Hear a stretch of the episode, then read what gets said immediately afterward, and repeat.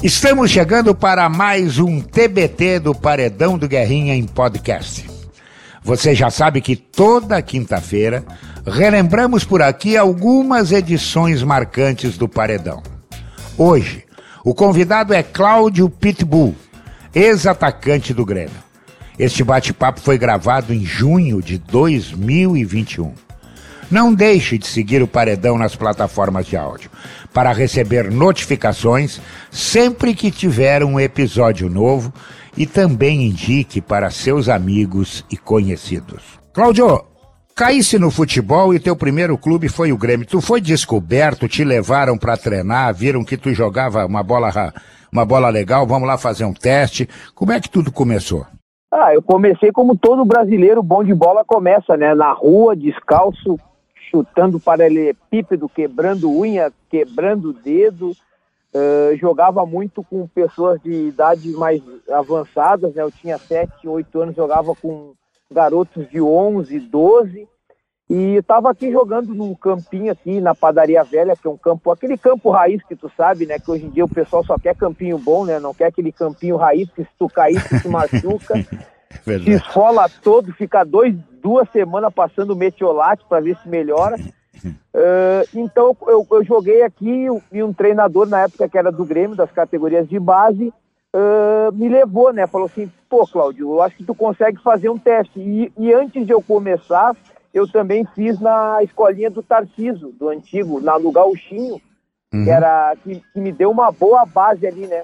Junto com isso, uh, eu consegui aí uh, fazer esse teste, né? Através desse treinador que na época era o Machado, e o Tarciso também falou, pô, vai lá no Grêmio fazer um teste que tu tem tudo para passar. E aí comecei minha carreira lá, cheguei com 10 para 11 anos. E tu já chegou como centroavante ou tu te, tem, te, te botaram nessa não, aí de jogar? Não, não, quando eu cheguei, quando eu cheguei eu parecia uma bola, meu, gordinho, aqueles gringos bem de interior, sabe, bem gordinho, com a cara vermelha, comedor de polenta. E aí os caras, bah, isso aí não é jogador, olha esse gordinho aí. Aí o gordinho já meteu três gols no primeiro treino e os caras, opa, esse gordinho vai incomodar. E aí o treinador, que é o Vicente Pilate, que é um treinador que eu tenho um respeito muito grande, que trabalha no Grêmio hoje, eh, ele sempre falou, vou te botar na frente, mas tem que dar uma emagrecidinha aí, né? Assim uhum. não dá. Comia muita porcaria, né? Traquinas, naquela época, sabe? Comer porcaria, sim, né? Sim, sim. E aí comecei a jogar de, de, de, centroavante lá e aí fiquei. Fiquei minha carreira toda aí. Até hoje eu sou um dos maiores artilheiros aí das categorias de base do Grêmio. É, isso foi, o início foi em 1999, o teu primeiro contrato profissional. Tu ficou no Grêmio até 2004, né? E aí depois tu foi emprestado pro Juventude. Isso, é, eu, eu meu primeiro contrato foi com 16 para 17, ah, naquela época era muito difícil subir, né, Guerrinha? Hoje em dia tu vê esses jogadores subir com 16, 17, mas não tem aquela, aquela bagagem que a gente tinha, porque para subir naquela época era muito difícil, né, Garrinha? A concorrência era de 8, 9, era uma concorrência desleal. Tu pegava jogadores renomeados. Hoje não, hoje em dia o cara sobe com 16, 17 anos ganhando uma fortuna, né? No meu tempo eu subi ganhando 500 reais e era o cara mais feliz, com fichinha de ônibus, ganhava ainda na época, então era muito mais difícil, né? E aí eu fiquei, subi em 99, uh, nesse, nessa transição. Uh, fui campeão em 2001 com o Tite, do Campeonato Gaúcho da Copa do Brasil. Em 2002 fui emprestado pro Juventude, aonde eu fiz um para mim uma das melhores temporadas da minha carreira com o Ricardo Gomes. A gente perdeu as oitavas de final para o Grêmio eu não joguei porque eu estava com uma lesão de ligamento cruzado. E aí sim, aí eu volto para o Grêmio em 2003, tenho uma sequência ali no final de 2003 com a Dilson Batista, mas em 2004 é onde eu consigo me afirmar, mas em compensação que é o pior ano do Grêmio aí, a gente foi rebaixado, que é uma das sensações que eu tenho. Eu trocaria todos os meus gols para o Grêmio não ser rebaixado aquele ano. Pois é, cara. Bom, mas aí em 2004 é, também teve um, um uma notícia boa. Cláudio Pitbull já foi trabalhar no exterior, foi pro Porto, cara. É, para mim ali, eh, eu tinha mais seis meses de contrato, né, Guerrinho? Eu poderia ficar os seis meses no Grêmio e sair de graça, mas pela consideração que eu tenho pelo Grêmio, pelo torcedor do Grêmio, eu não poderia sair de graça, né? Então eu falei pros caras, ó, eu vou arranjar aqui junto que o Baidec, o Jorge Baidec, que jogou no Grêmio, foi campeão, me trouxe a proposta, eu nem pensei duas vezes. Falei, não, eu quero sair agora para compensar o Grêmio com algum dinheiro. Pelo menos já o fato de eu não ter conseguido, né, ter tirado ali o Grêmio do rebaixamento, mas pelo menos dar algum dinheiro para poder ali uh, ajudar o Grêmio na, na Série B. E aí de... consegui sair e fui para o Porto em janeiro. Uhum. E aí no Porto ficasse um bom tempo, né? É, no Porto. Foi, foi joguei... emprestado, foi emprestado, é, na verdade, quando era do Porto foi emprestado, né? Isso, é, no Porto eu fiz um contrato muito bom de cinco anos e meio, né? Agradeço muito ao Porto. O Porto, na época, era o, o campeão da Champions League com o Mourinho, né? Com o José Mourinho. Eu cheguei depois, cheguei depois do Mundial de Clubes, que o Porto ganhou, do Once Caldas na final nos pênaltis.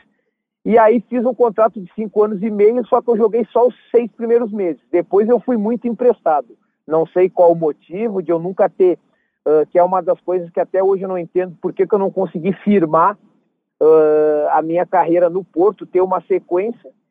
E aí depois fui consequentemente emprestado para vários clubes, né? Aí fui para o Brasil, uh, nesse meio tempo fui para a Arábia Saudita, depois rodei em Portugal, depois fui para vários países, Turquia, Romênia, aí fui para a Arábia, vários países.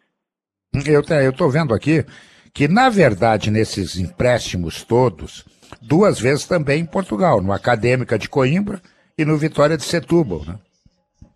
É, no Vitória de Setúbal, Guerrinha, foi do Grêmio, juntando ali com a Juventude, onde eu tive, a, a para mim, o meu ato Ah, foi carreira, nesse né? tempo aí, tá, entendi, entendi. Foi, entendi. Foi, nesse, foi nesse meio tempo aí que a gente foi campeão da primeira taça da Liga, a gente foi campeão da primeira taça da Liga e também campeão a gente chegou na semifinal da Taça de Portugal e também uh, ficamos em quinto no campeonato onde a gente classificou para a Liga Europa, que era um feito muito bom para o Vitória de Setúbal.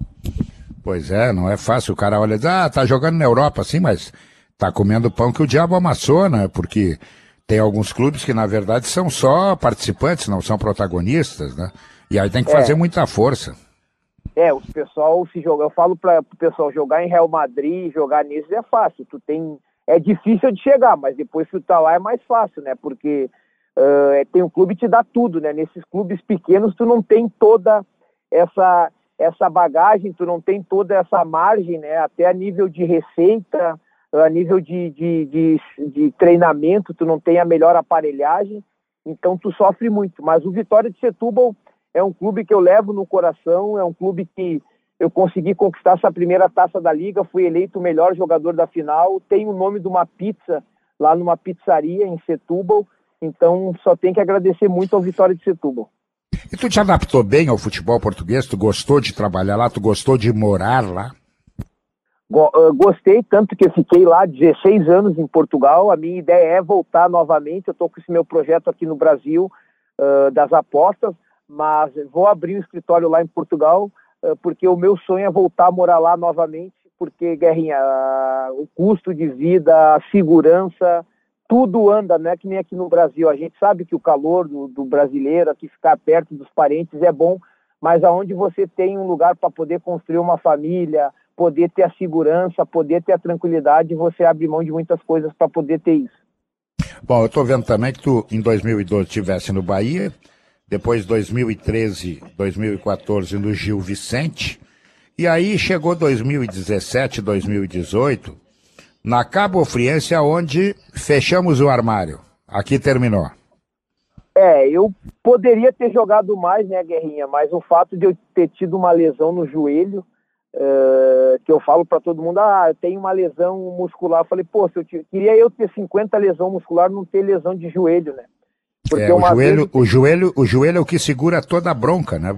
É, e uma vez, né, Guerrinha, se fosse há 20 anos, 30, a 30, tu nem jogaria mais, porque pois é. antigamente tu não tinha, tu ficava com aquela cicatriz grande. Hoje a tecnologia só faz uma, um risquinho, mas é muito difícil, né? Isso encurtou muito minha carreira. Só em tempo parado de recuperação e coisa, foram mais de quatro anos que eu tive, né?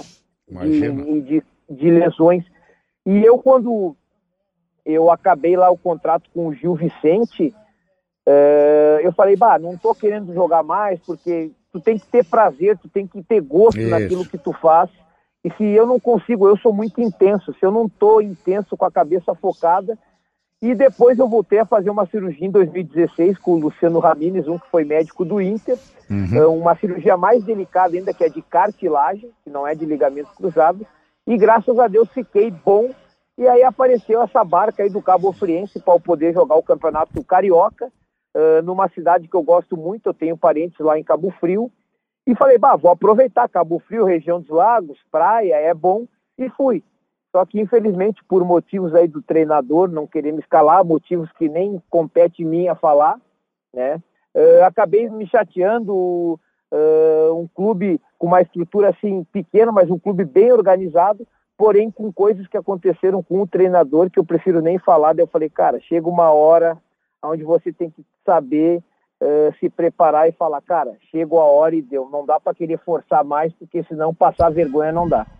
Mas tu te preparou para essa hora? Porque todo mundo diz que o jogador de futebol, ele morre duas vezes, né? Morre quando larga a bola e morre, evidentemente, quando termina a vida. Tu te preparou para isso? Tu estava consciente de que ali era o ponto final? Ah, eu já tinha parado em 2014, né, Guerrinha? 2014 foi mais difícil para mim pelo fato de, de eu não conseguir jogar mais, não porque eu não queria, pelo fato do meu joelho, né?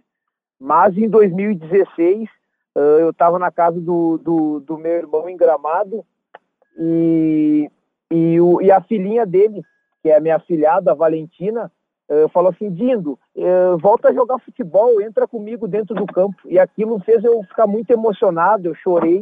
E eu falei, bah, eu vou voltar, eu vou voltar a jogar.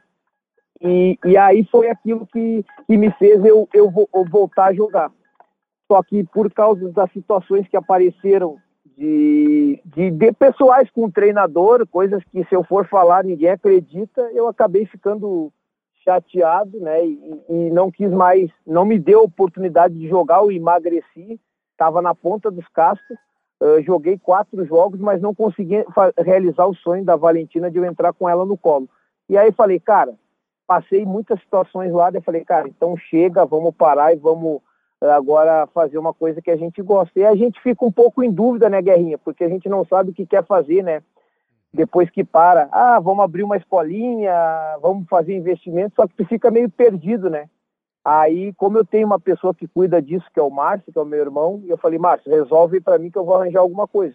E aí, nesse meio tempo, veio essa, situações das apostas esportivas, que está crescendo muito no futebol, né? Eu tenho um canal gratuito no Telegram, tenho meu no Telegram, tenho meu canal no Instagram, eu tenho o meu site que é um portal Cláudio Pitbull, aonde eu dou consultoria, eu analiso os jogos, tu sabe melhor do que eu, ninguém tem bola de cristal, mas eu tento eu tento filtrar, eh, como eu tenho bastante informações eh, dentro dos clubes, uh, eu consigo, às vezes, tirar informações que me fazem ter um pouco de vantagem perante um outro apostador, né? Porque muita gente quer apostar, uh, Guerrinha, mas muita gente não sabe nem a cor da camisa do time, não sabe nem quem vai jogar. Vou dar um exemplo, pô, se o Grêmio hoje não joga o Ferreirinha, não joga o Diego Souza, opa, eu tenho que ter atenção nessa aposta. São dois jogadores que fazem a diferença. Então hoje eu dou consultoria gratuita, né? Porque muita gente uh, me pede, eu estou ajudando bastante pessoas aí, principalmente a, a, ganhar dinheiro, mas já falo, né? Não tem, não pensa que é moranguinho com açúcar, né? O bagulho é muito difícil. É não complicado. tem milagre não, Guerrinha, não vem Não, não tem, não tem milagre não. Ainda mais hoje que o futebol está muito igual, eu digo isso todos os dias. É, tu não sabe quem vai, quem vai ganhar, quem vai, porque está muito parecido o futebol, entendeu? Hoje é. o, a camisa não ganha mais jogo hoje. Não ganha. É, e a, é muito complicado, e às vezes tem clubes aí é, que as taxas de acerto é muito alta. É, uhum. O próprio Inter contra o Vitória surpreendeu muita gente, né? A uhum. vitória uhum. do Inter estava pagando muito pouco, muita gente perdeu, uhum. É, até o próprio Grêmio. Então, hoje em dia não tem mais bobo, você tem que fazer um filtro, é, tentar ver as melhores informações eu faço estudos do jogo de um ou dois anos atrás, às vezes muda o plantel, às vezes não, e aí você vai indo. É que nem eu falo, vou acertar muito, vou errar, mas o mais importante é no longo prazo você acertar mais e ser lucrativo, né? Que é isso que o pessoal quer, né? É, me diz uma coisa, tu sempre gostou, tu também foi apostador ou, ou tu consegue separar uma coisa da outra? Não, eu sempre, eu sempre gostei de ver jogos, né? O meu irmão apostava, mas eu nunca fui porque eu não tinha tempo, né, Guerrinha? Mas depois, nesse meio tempo, eu falei, pô, apostar, é, dar consultoria de uma coisa que eu gosto, eu tenho coisas, experiências, coisas dentro do campo, tem campos que eu já joguei, conheço, então pode ser uma coisa muito vantajosa. Então eu estou usando um pouco da minha experiência vivida aí dentro da minha carreira de 20 anos mas também eu deixo bem claro, né, Guerrinha? Não é pelo fato de eu ser jogador, de ex-jogador, quer dizer que eu vou ser lucrativo. Se eu claro. não estudar, se eu não, estu... se eu não entender como é que funcionam os mercados, quais as probabilidades, o que, que pode acontecer numa partida, eu vou tomar fumo também. Não é uhum. só alegria, não. Não tem aqui, é na vitória e na derrota, porque muita é. gente gosta de falar, ah, eu botei lá 500 reais e ganhei 10 mil. É mentira. Não existe isso. Vai ganhar uma vez, depois devolve com juros. É, é tem que ter cuidado. Né? Isso aí é mais uma diversão do que outra coisa, eu costumo dizer, né? É uma é. diversão que pode te dar lucro, mas normalmente quem joga, sabe? É como tu comprar um bilhete de loteria, né? Tem que acertar é, cinco números. É, é. É, que, é, é, o problema, Guerreiro, é que o, o, pessoal aposta de forma recreativa. E eu não, eu não discordo, tem que ser. Mas se tu quiser ganhar, tem que ser de uma forma profissional, porque o dinheiro não leva desaforo. O dinheiro é teu, tu quiser apostar por apostar, vai lá e queima o dinheiro, que é mais fácil. Ou você é um apostador profissional e saiba aquilo que você está fazendo, senão não vai adiantar. Você vai estar tá só trocando figurinha, você vai estar tá trocando dinheiro com a casa. E a casa agradece, porque cada vez ganha mais. e deu para ganhar dinheiro com futebol, Cláudio? Cara, graças a Deus eu não posso reclamar, né, Guerrinha? Ganhei, sou feliz uh, pela minha carreira é aquilo que eu falo, o mais importante não é quanto tu ganhou, né, Guerreiro? É o que que tu, é o que que tu faz com o que tu ganhou, né? Eu já vi, a gente tem exemplos aí de gente que ganhou, sei lá, muito dinheiro e hoje não tem nem onde morar, né? E já vi gente ganhar pouco e ter muito dinheiro hoje, porque soube investir, né? Então, olhando assim para trás, eu não posso reclamar, Guerrinha, porque eu sei quantos ficaram para trás e nem chegaram a jogar. Claro que a gente quer jogar, eu queria ter jogado em outros clubes, ter ganhado mais, mas quando eu olho para trás assim, eu só agradeço. Uhum. Com quem é que tu disputava a posição? Quem era o teu grande rival no tempo de Grêmio? Ah, no meu tempo ali, em 2001, eu, porra, tinha Varley, tinha Marcelinho Paraíba, Luizão, uh, Rodrigo Mendes, uh, tinha o Fabri, era muito difícil, né? É, e tu é. sabe que o jogador da base, Guerrinha, quando sobe, é uma oportunidade que tem. Enquanto o cara que vem, entre aspas, o cara que vem de fora pode jogar 15 jogos mal e não vai ser cobrado. Enquanto da base, se jogar um, já é queimado. E ainda mais naquele meu tempo, Guerrinha, que para subir do júnior pro profissional, tu tinha que ser, tu tinha que ser diferente. Tu tinha que ter algo mais, coisa que eu já não vejo hoje. Pois eu é, e tu está notando, e tu tá notando que hoje estão subindo cada vez mais cedo, né? É, mas o que, que adianta subir mais cedo se não tem muita qualidade, Guerrinho? Uhum. Tu pega aí, eu, eu não tenho nada contra o time do Inter, mas olha os últimos anos do Inter, demora muito, a safra do Inter não é boa, olha do Grêmio. O Renato saiu, mas olha quantos jogadores já saíram da base do Grêmio. E o Inter, tu vê que ficou um pouco para trás. Isso aí são os processos que vão mudando conforme de 5 em 5 ou 10 em 10 anos, são safras que vão mudando muito. Mas eu vejo hoje muitos jogadores, eu não gosto de falar mal de jogadores, mas vejo muitos jogadores hoje, Guerrinha, não estão preparados. Começam a ganhar muito cedo dinheiro e quando estão lá no profissional, já estão com a vida, entre aspas, ganha e não tem que suar. Pô, eu no meu tempo eu, eu, ganhava 750 reais, 500, Guerreiro. Eu era o cara mais feliz do mundo. Uhum. Hoje, tu sabe, tem jogador na base, nada conta, mas os caras na base já ganham 40, 50 mil. E aí, é. quando vão chegar no profissional, já tem carro. Pô, no meu tempo, para tu chegar de carro, tu tinha que, o teu pai tinha que ser rico. Tinha que ter Uber, no teu tempo tinha que ter Uber. Tinha que ter Uber, ou se não, ou tu chegava de ônibus, eu me lembro como se fosse hoje, eu pegava o cruzeiro, entendeu? Pegava o cruzeiro para ir treinar, ou às vezes, até aconteceu já aqui no Cristal, eu ia treinar, que era perto de casa, eu ia de bicicleta. Pô, hoje em dia tu não vê mais isso. Hoje em dia o cara já chega com o carrão, cheio de fone, quatro telefone, tatuagem. Cara, é uma safra muito difícil, Guerrinho. Muito complicado, meu. Pois é, rapaz, mudou tudo. E tu não acha que também mudou dentro do campo? Desapareceu a ousadia, tu não vê mais o drible, tu não vê mais o lance pessoal. Hoje está muito mecânica a coisa. Ah, com certeza, né, Guerrinho? Falou muito bem, né? Hoje em dia, tanto é que o jogador, quando vai para a Europa, sofre muito, né? Hoje em dia tá muito mimimi. Eu falo com, com o pessoal aí da, da, da, escola antiga, o pessoal mais antigo. O pessoal tá mais preocupado hoje em postar uma foto no Instagram e ter 5 mil likes do que o cara jogar. No meu tempo, tu tinha que jogar com a perna quebrada, uh, ou tu, pra tu não jogar, Guerrinha, tu tinha que estar tá muito mal. Hoje em dia não, vai aquele aparelhinho lá, que eu não gosto daquele aparelhinho, pipi, pipi, pipi, ah, tá vermelho, ah, tá cansado, tá fora do jogo. Pô, no meu tempo, pra tu tirar Guerrinha, pra tu tirar o cara do jogo, o cara tinha que estar tá muito mal. E tu sabe que se tu não jogasse, vinha um outro e roubava o teu lugar. Então hoje essa tecnologia sim tem que crescer, tem que mudar, mas mudaram de uma forma que tem muitas coisas que eu não concordo. É muito. É, eu, é, eu sinto. É muito robô, é muito robô. Eu sinto muita falta de ver, entendeu? O lance. Eu até acho que o, o hoje estamos vendendo menos para a Europa. Por quê? Porque aquilo que nós fazíamos de diferente deles, hoje nós não estamos mais fazendo. Né? Para dar um drible. Hoje tu dá um drible, o teu marcador te olha e diz: o que, que é? Vai, se der de novo eu te quebro. Tu tá, tu tá, tu tá me tirando do sério. Tu tá tentando é me botar para baixo. Não, isso aí é qualidade. Um drible é qualidade. É, tu vê, Guerrinha, uh, tu acompanha bastante os clubes do Brasil. Uh, cara, olha, tu pega os times aí, Guerrinha, tu fala tu que conhece bem bastante os times aí. Nós falava há 5, 10 anos atrás, tu pegava um São Paulo, um Corinthians, era só uma. Os times eram uma máquina. Hoje em dia tu pega os times, Guerrinha, tu vê a qualidade técnica, principalmente, muito abaixo. É, tu vê uma técnica muito abaixo, e por isso que o brasileiro nunca teve tão fácil, entre aspas, de ganhar. Tu viu ano passado? O Inter deixou de ganhar. E é mesmo é com uma campanha ruim, conseguiu aquela arrancada espetacular com o Abel, perdeu o título com o esporte em casa. É o Flamengo não queria ganhar, entendeu? Entre aspas, não queria ganhar. O Palmeiras também.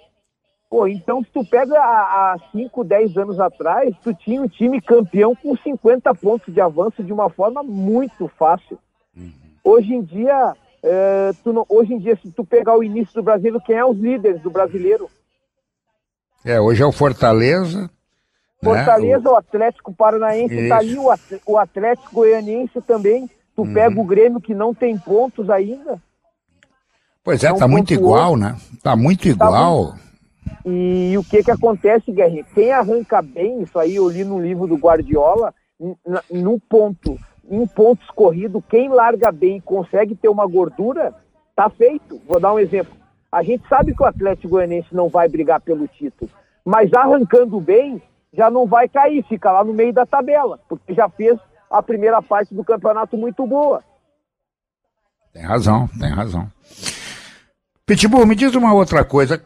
Nesse tempo todo que tu teve dentro do campo, quem é o marcador que tu não gostava de enfrentar? Aquele cara que tu sabia que ia sofrer, que o cara ia te ameaçar, que o cara ia te baixar o cacete, aquele cara que, que te tirava o sono.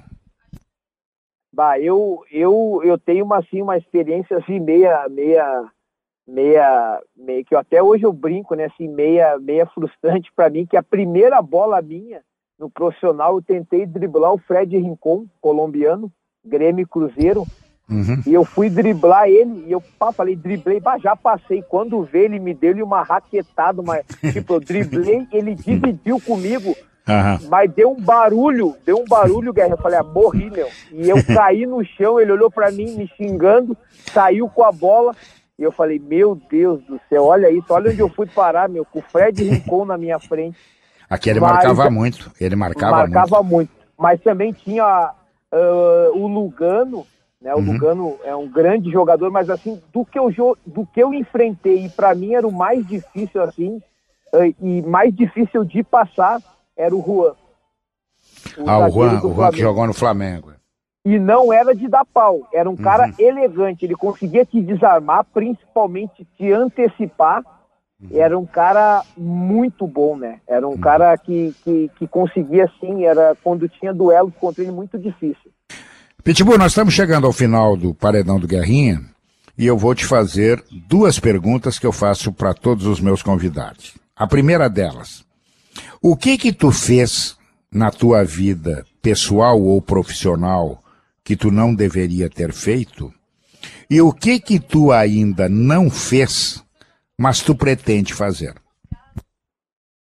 Ah, o que eu fiz assim, uh, Guerrinho, eu fiz muita besteira quando era novo, né? Até a história do extintor lá na concentração em 2000 e, né, lá na, no ano do rebaixamento, uh, a história do extintor. Uh, Relembra história... essa história? Relembra? Pô, nós tava, a gente foi de ônibus, né? A gente ia jogar Grêmio e Criciúma pelo Campeonato Brasileiro. A gente estava numa situação muito difícil, a gente precisava ganhar. E nós estava na concentração, e aí tava eu e o Tavarelli no corredor, e no meu quarto era eu e o Michel, o lateral que jogou no Santos. E no quarto do lado tava o Léo Inácio, que agora ele era, ele estava de diretor do Flamengo, mas agora saiu, e tava o Jorge Lucas, o lateral. E aí eu entrei no quarto deles, eles estavam vendo novela, Guerrinho. Ah, eu apelei, meu. Falei, pô, vocês de brincadeira, né, meu? Porra, ver novela, quem vê novela é minha mãe, não pode, meu.